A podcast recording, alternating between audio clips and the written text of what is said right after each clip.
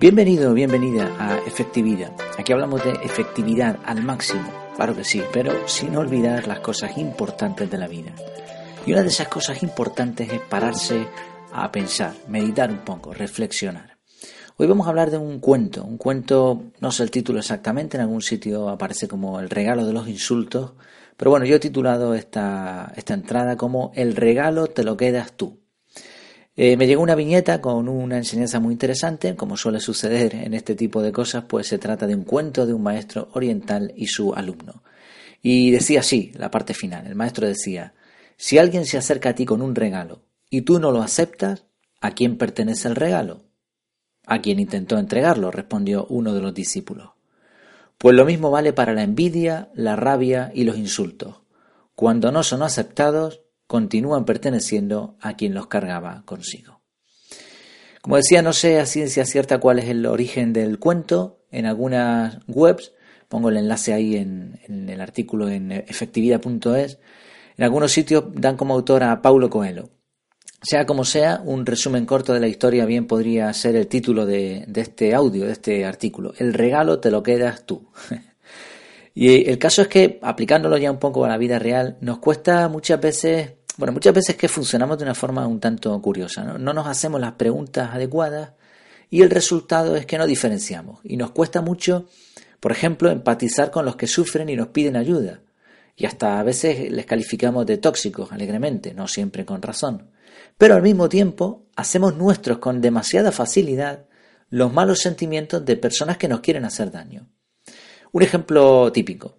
Vas circulando por la carretera y sin quererlo, no era tu intención, pero realizas una maniobra que molesta a otro conductor. Este, airado, empieza a hacer aspavientos o hasta baja la ventanilla y empieza a insultarte. ¿Cómo reaccionas tú? No te olvides de que el que está enfadado es él, pero resulta que muchas veces respondemos aceptando su regalo y enfadándonos nosotros también. Empatizamos ¿no? con lo malo. En otras ocasiones nos hacemos responsables de las acciones de otros. Un ejemplo más. Una cosa que siempre me ha llamado la atención. En muchas películas un malvado secuestra a la mujer del héroe o a alguien muy querido por él. Y ahora le amenaza con algo así como, si no me das la contraseña super secreta, la mato. Vamos a ver, ¿quién quiere matar a la mujer? El terrorista malvado, ¿no? Pero él quiere hacer ver que si la mata es por tu culpa, es por lo que tú haces o dejas de hacer, ¿no? El héroe en cuestión. Por supuesto, si está en nuestra mano evitar la muerte de alguien a cambio de algo que no quebrante nuestros principios más sagrados, pues claro que lo haríamos. Pero imaginemos que en este caso el héroe no cede a las amenazas y finalmente el malo malísimo dispara a la mujer. ¿Quién disparó? El malo, no el héroe. Pero los hechos aquí dan igual, porque en la mente del héroe él será el responsable. Entonces nos han cargado con un regalo que nosotros no queríamos, no teníamos que haber aceptado. Pues no, como eh, decía al principio, el regalo es tuyo y te lo quedas tú. Claro está que en nuestras vidas de no héroes, en nuestras vidas de personas normales, no se van a dar este tipo de situaciones de secuestradores que amenazan con matar a nuestras mujeres, ¿no?